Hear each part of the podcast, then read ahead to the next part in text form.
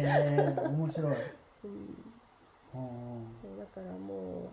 母はなんかしょっちゅうそういうあのパーティーとかだとミュージシャンの仲間とかも来てたりとかしたので、うんうんもうしょっちゅうあのそのジャズを歌ったりとか踊ったりとかそこに子供たちが混在しててうんもう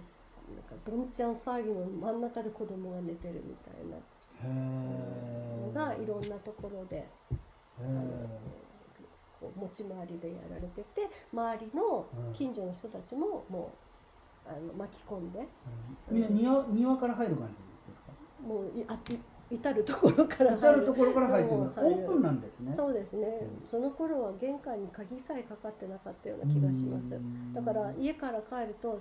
もうすでに妹の友達がテレビ見てるとか姉の友達たちがもう来てるとか自分の,、うん、あの誰かしらい誰かしらいいるう状感じ態で小学校56年の時は姉のサーフィン仲間がうん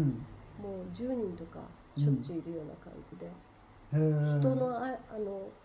間を歩いて自分の部屋に行くみたいなのうがんしょっちゅうありました、合宿場みたいなことそうですねあのやっぱり海が近かったんで、うん東京の子たちがうんサーフボードも置けるし、ううんん泊まれるしっていうんで、ああうってつけの場所ですよねそうですね姉が高校生の時に大野薫さんの「ベティーズ」ができて、へーそれがものすごいこうあの斬新なあのドットの水玉模様のサーフボードとかへーなんか私も衝撃を受けましたけどねへーそこであのカリフォルニア文化が一気に流れ込んできてスケボーとかはいの大会が太陽の広場で行われたりとかへーっていう感じのイメージがありますへー小学生の時に。ご自身はサーフィンはやらないですも波と酔いもと波酔いしちゃうんで 波をするあ波待ちで酔っちゃうあの5年生の時うにんサーフボードを持ってうん連れてってもらったんですけど、はい台風の前で、うんいきなりそこで放り出せとってやってみなって言われて、ママクドナルドの前で入ったはずが引地川にまで流されて、おおそれで流されましたね流されました、結構もう泣いて泣いて危ないですね泣い怖いあのあとねバーって上あの沖行っちゃいますからねあうんあ彼ともうそう、んな泣いて泣いてうんショートボードはそこで諦めてうんちょっとあの七里とかでロングボードとかやらせてもらはいっはいはてい立ったりとかはすることはあったけど、うん基本波酔いしちゃうんで、うんあんまりやらなかったですでねもそれが趣味とかにはならなかったならなかったですねどちらかっていうとマウンテンバイクとか、マウンテンバイクうんはい自転車でねのはい方になんかやりたいなって練習したりスケボー練習してたりとか、へあーのサブロックとかへーそっちの方があそっ楽ちしかのっ方に行た、っうたんだん、受験でやめさせられましたけど全てをあそうなん母です親かにへえそっかじゃあうんちなみに湘南らしい趣味みたいなのって今やられてることとかっていうの今続いてだることとするかあると湘南の人って結構食に対してうんものすごくこうこだわりがあるじゃないですか、うんで結構ナチュラリストも多いし、うん、私20年ぐらいずっと石鹸を作ってたりとか石無鹸添加の石へー鹸を作ってたりとかそういう結構オーガニック系は昔から好きでやってましたねへえあそうなん20年20年やってます、ね、 20年オーガニックそうですねあすごいすごやいってますうーんあとはあとは何ですかねこっちらしいって私あんまりこっちの人じゃないだろうってよく言われてるんであそうなんですかそれっぽくないってちょっと海側の方人っぽくないって言ああわれるうんなるほどなるほどけうんどうんうん面白いでもやっぱりそのうんサーフィンしたりとかはしないけどやっぱり海があって山があって、うんうん、っていう自然の中で遊ぶのは常に好きだったんで、うんうん逆にクラブとかそういうのが嫌いで、うんあうんほとんどこっちで遊んでましたね、あへうえんあ洞窟探検とかまたまそたれ高校生の時洞あ窟高校探生検のとかあ川の口博 士あのゆゆ幽霊が出そうなあサリそういうのですサねリーちゃんの館とかそういうの なんかね、はいはいはいうんあの大学生ぐらいかな、うんへーなんかうん、遊んだりとかはしてましたけど、あーそっかうん、で東京に遊びに行くっていうのはあんまなかっあたんまりなかったですね、うん姉が東京の友達いっぱい連れてきてたんで、うんうんなんかわざわざ東京に行くっていうのがなくて小学校の時に東京ちょっと離れちゃうんで茅ヶ崎に、うんあのパシフィックホテルがはいあはっい、て、うん、土曜日か日曜日にたまに父たちがパシフィックホテルのうんゲームセンターとかに連れてってくれたりとか、へー江ノ島ホテル今、えー、と江ノ島ボーリングはいとかはいにボーリングしに行ったりとか、あ江ノ坊うんうんそういうのが土曜日にあ日曜日かな昼間とかにあって土曜日は父たちの仲間たちが必ず夜集まって。あのカードゲームして遊んだりとかっていう、うんお子家供に集まってそうそれで、あの子供たちは好き勝手、うん遊んでてとかうっんていうのが多かった気がしますねうんもうカードゲームな感じなんだ麻雀とかうん、そうですねカードゲームでしたね、じゃなくてポーカーとか、へーうん、して遊んでましたね、へうん、ウイスキー飲みながーらあー欧米ですね欧米ですねすごいジャズ聴きなジがらャズ聴きながらへーだから日曜日曜日に父親にテレビを占領されてはいあのウエスタンあうんうんうんの、時代劇はい、うんはいっていうんですか西部劇、西部う劇、んとかあの何アメフトの試合とかはいそんなのばっかりあのテレビを父が見てた気がしまへーす、戦争ものとか、はいはいえお父さんじゃああれか『笑点』とかは見てないんですか見てないですねね私はおばあちゃんの方で『笑点』とか見てましあ娘さんの方は『笑点』見てるたあとはあのララジオラジオの,、うんあの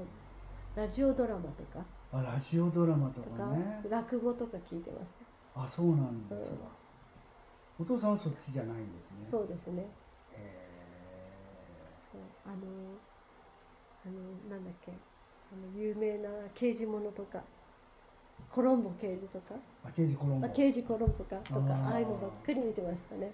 なるほど僕らの子供の頃は刑事コロンボもありますが刑事ゴロンボっていうのもあります ね覚えてないですか覚え知てらなないいです覚えてないですああのカックラ近代放送ってありましたねあれで野口五郎が多分刑事ゴロンボってやってたんじゃないあー面白いそうだ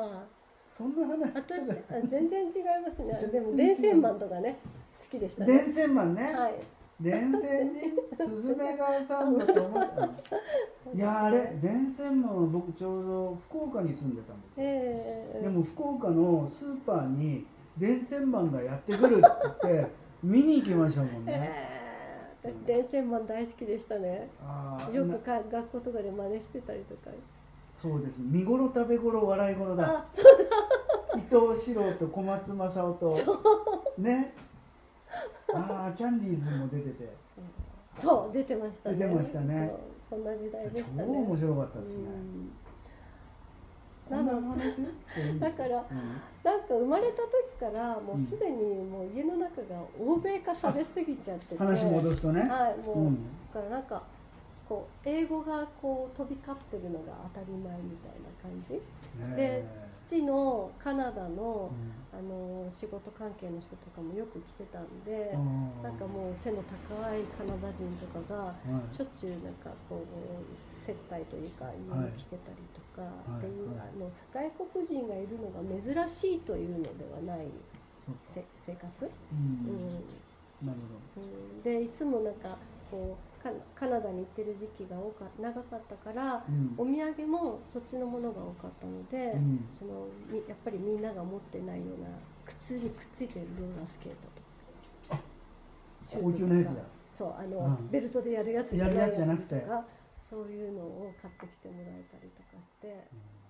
なんかそれがなんか当たり前だったせいで今すっごく輪に自分がまあねいっちゃってますね。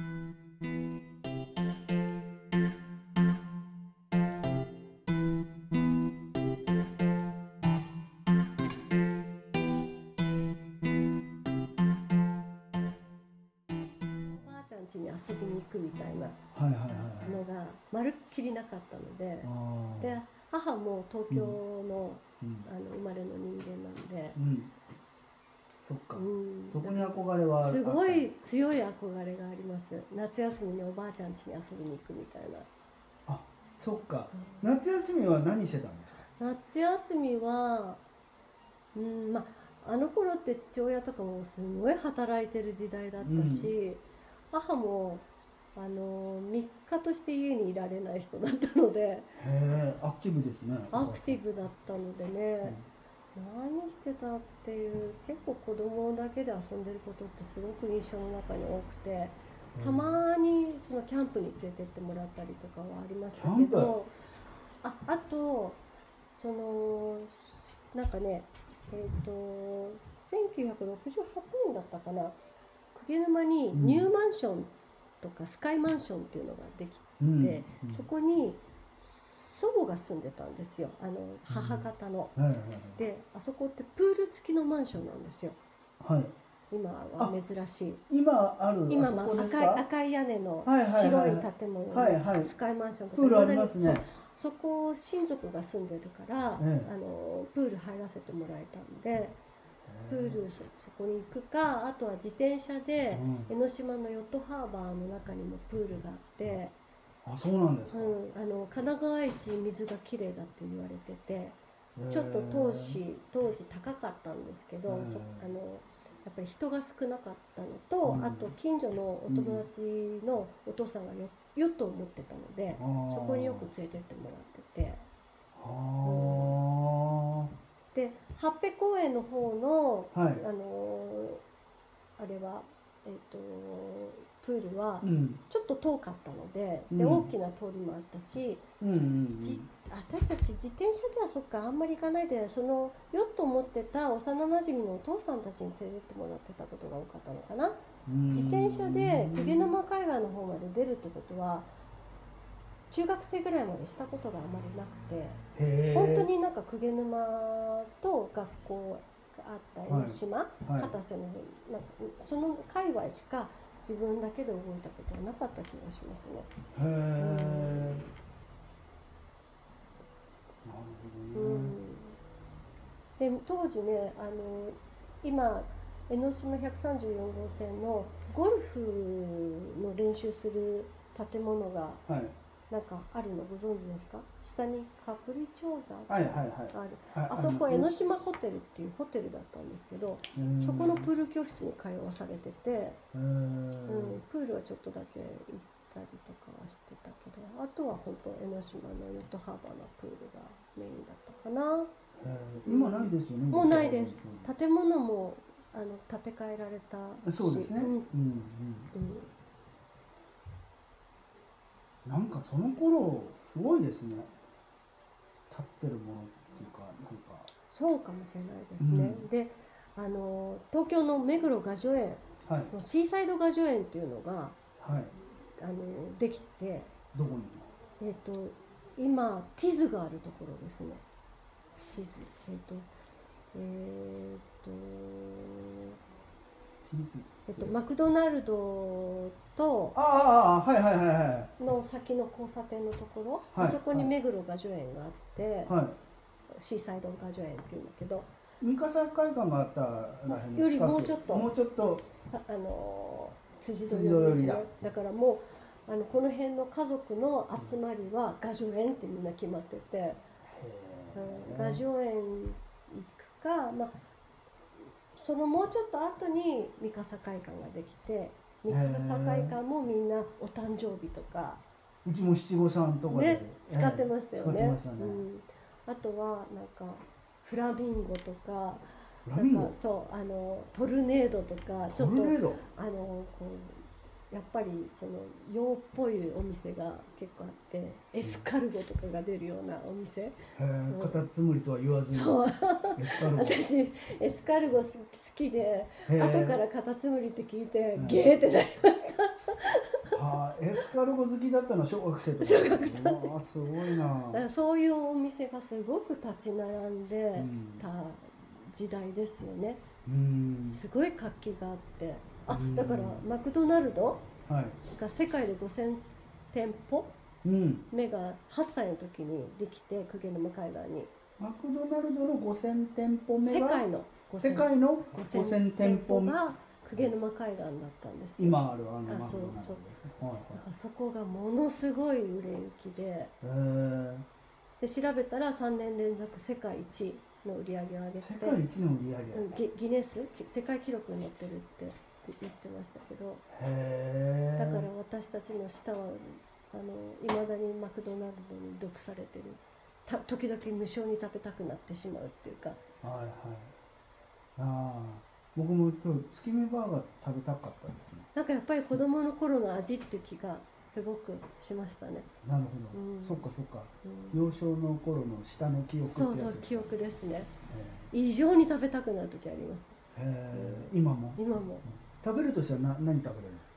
まずポテトが大好きだったんであーポテトとビッポグテトポポテトあのモスバーガーの太いポテトと、んマクドナルドのあの細いやつどっちが好きなんですかマクドナルドの細細いやつが好き、うん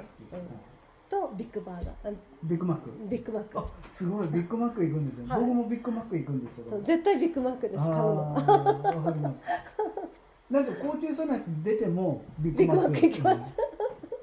すごいわかりますあれなんでしょうねなんでしょうねすごいなんか贅沢な感じがしたんでしょうねそうですねあーちょっと潰して食べるんですかそうですちょっと潰してちょっと押してそう押して食べる口です、わかりましたいはいでそれってなんか原風景なのかなってちょっと思いやますビけッグどマック原風景じゃないですかうん、なんか本当にファミレスが立ち並んでうっんていう時代ですよね。そうか、うんでも海沿いのだからお店の風景とかはかなり変わってるんですそようねです。あの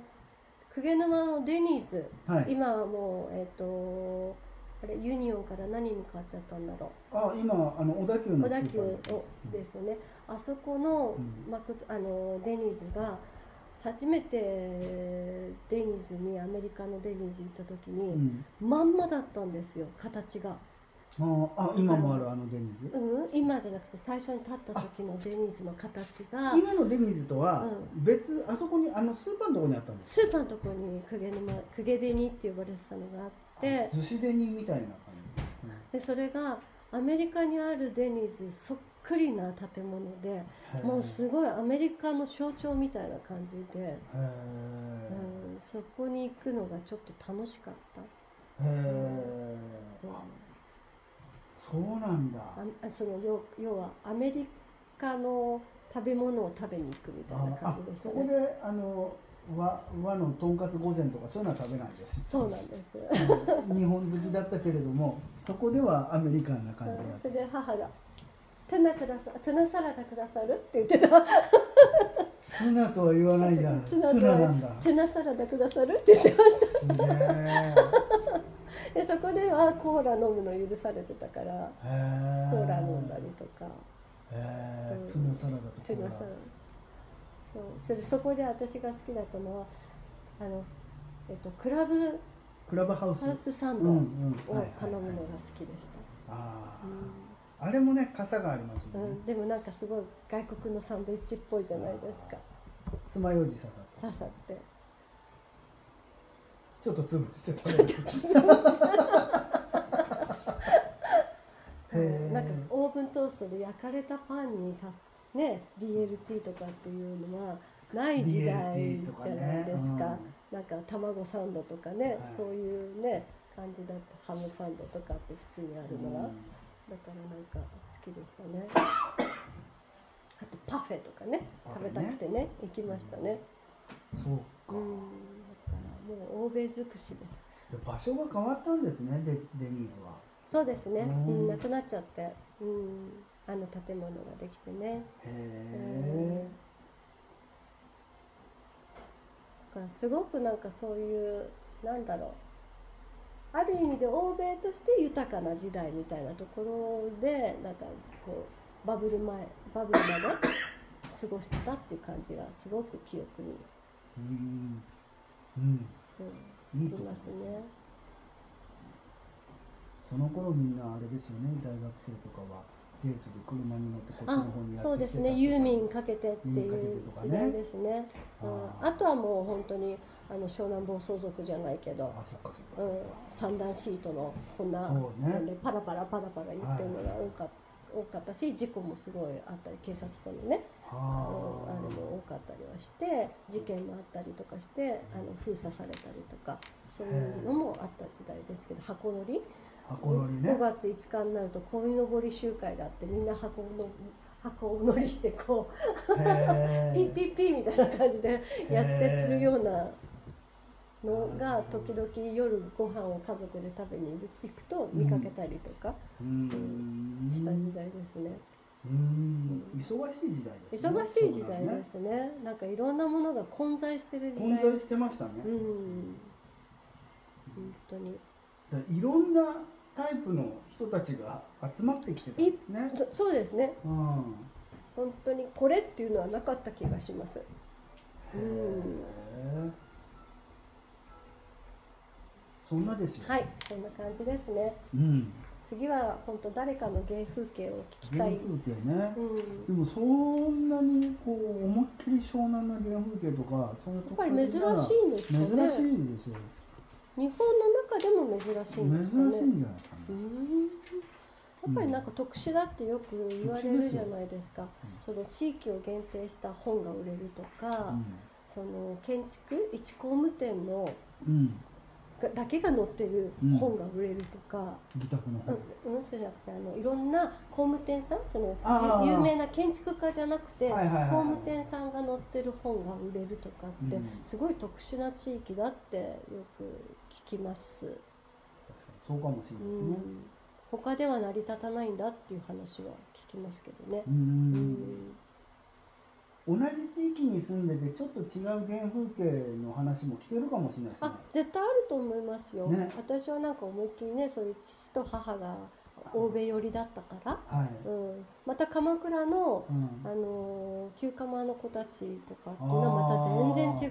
うもの持ってると思うしあー気晴らしに座禅してくるみた いなそうなんでしょうねわかんないですでもあの逆にあのお父さんが作家さんだったとかあ俳句の俳人だったりとか、はいおじいちゃんがはいそういうそういう子たちもたくさんいるから。ーあうん、まるっきり多分文化が違うんじゃないかなーと面白いですね、うん、本当にあのあの今鎌倉殿13人やってますけど、梶原っていうお名前を持ってらっしゃるね、うあんのうん直系の方とか、北条ってお名前を持ってらっしゃる方とかもはい実際にいるわけだから三浦氏とかそうか、ねだから本当にもうその場に根強くつ、ね、住まわれてた方っていうのもいるわけだし。うん、うん、全く違う違う風景を持ってるんじゃないかと思います。じゃあそういう人を聞きましょうそうですね。だからうん私は父と一緒で別荘地内に住んでた。まあもちろんそこが定住型にはなってるんですけど、またそこも特殊な多分文化の原風景の背景だと思うんですよね。フルーツポンチを体験した小学生って何パーセントもいないんですよ でなんかそういう面白さをなんか体追体験してもらいたいと思ったのが義宅で年に1回やってた感謝祭だったんですよ。ああパリピ文化。パルペ文化ね、まあミュージシャンの方もギター弾いてう、んお父さんがあのチキンを焼いてそうですねあーだからそれが私の子供の頃の原風景だったんで、必ず生バンドが、はい、まあ、母の友達たちがみんなギターとか何でも持ってきて、その場で歌ってるもう朝もう夜中までやってるって感じだったんでへなんかそれをこう追体験みたいな感じでやってみたかったので。へえやってたら意外と皆さんが楽しんでくださったからじゃあこれ毎年イベント化しようみたいな感じであーそれそれ今度遊びに来たいですね、はい、もうコロナがね、うんだいぶ落ち着いてきたかあじゃあら、来年はやりたい来なと年やる感じうん、そう思ってます。お母様とかって歌うんですか歌わないです。うんあの人はあの、あのメロディーじゃないので、ソプラノなんで、そのへえ嫌がって歌わないです。あそうなんですね、はいでもあれですよねあのアニメのあれを歌われてたんですよねサリーちゃん、サリーちゃん 魔法使いサリーちゃん魔が法使いサリー、はい、歌ってました。それ自慢じゃなかったですかあの、小学生の時は、うんもうやめてて、うんテレビの中に出てくるう、んむあのあの人は今みたいなのとかはうんなんかもう映像の中のうん母親でうん自分の知ってる母親は仕事に出かけないのでああ違う違うんですよね。うんそっかうんでも僕たちが小学校の頃ってあのサリーちゃんはよく再放送とかでもやあってましたやってまよねしたよね。いつもねうんであお母さんが歌ってるって思思わないあそれは思いますけうど、んなんかあの人は家の中でも常に歌ってた人だったのあーでなんかあんまりその差が分かんなかったああじゃあブラウン管から流れてくるのかこっちで歌ってるのかもわからないわかんないんですけど あのとにかくずっとなんかこうご飯作りながらも歌ってる人だったんでへーなんかそれが有名人だとかっていう認識は過去の人に自分の中ではなっちゃってるから、へえうん、あんまりただ大人になってからはね、うんあのちょっとこう男の子にモテたいがばかりにそれを利用してみたりとか、娘が利用してうん、そうあーお母さん歌手だったんだよみたいな、うそうモテたいがたん、め モにテたいがために 使ったぐらいです、なるほどうん、姑息なそうですねだからまあ私も小学校の時「ルックルックこんにちは」に出たことあるんですけどあ懐かしいですねあの人は今で、 すごいへえそっかうんでも本当に歌手過去の人になっちゃってたんで、うーうんん映像の中の人っていう感じで。うーんでも小学校低学年ぐらいの時は衣装着て遊んでましたお姫様ごっこして、うーん衣装まだ持ってたのでああお母さんの衣捨装て捨をてられずに持ってたので、その3人組組のグループだったんで、うんグループの子供たちが集まるとみんなでいつもお姫様ごっこして遊んでましたへーあ派手な松ぼっくり戦争みたいなのやりながらやりながらお姫様ごっこもやってたとあのリボンの騎士みたいにサファリボンのイ騎士サファイねサファイア王はいはい女になってみたり、リボンの騎士になってみたりあーいろいろして遊んでだからちょっと特殊体な子供の頃ですよね幼少期、うんそうかもしれうないんうんな感じです独特なはいわかりましたは今日はじゃあこんなお話でい、はい、なんか街の原園風景とかじゃなくて私の原園風景になっちゃいましたけどはいはいまたどっかででもどっかで続きも懐かしんで聞いてくれる人もいたかもしれないですねあーあそこにあれあったよねみたいなそうですねとかねううんん、そう思っていただければうん嬉しいなと思います、本日はどうもありがとうございました、はいありがとうございましたはーいよろしくおはいよ願ろいししくおます、願いします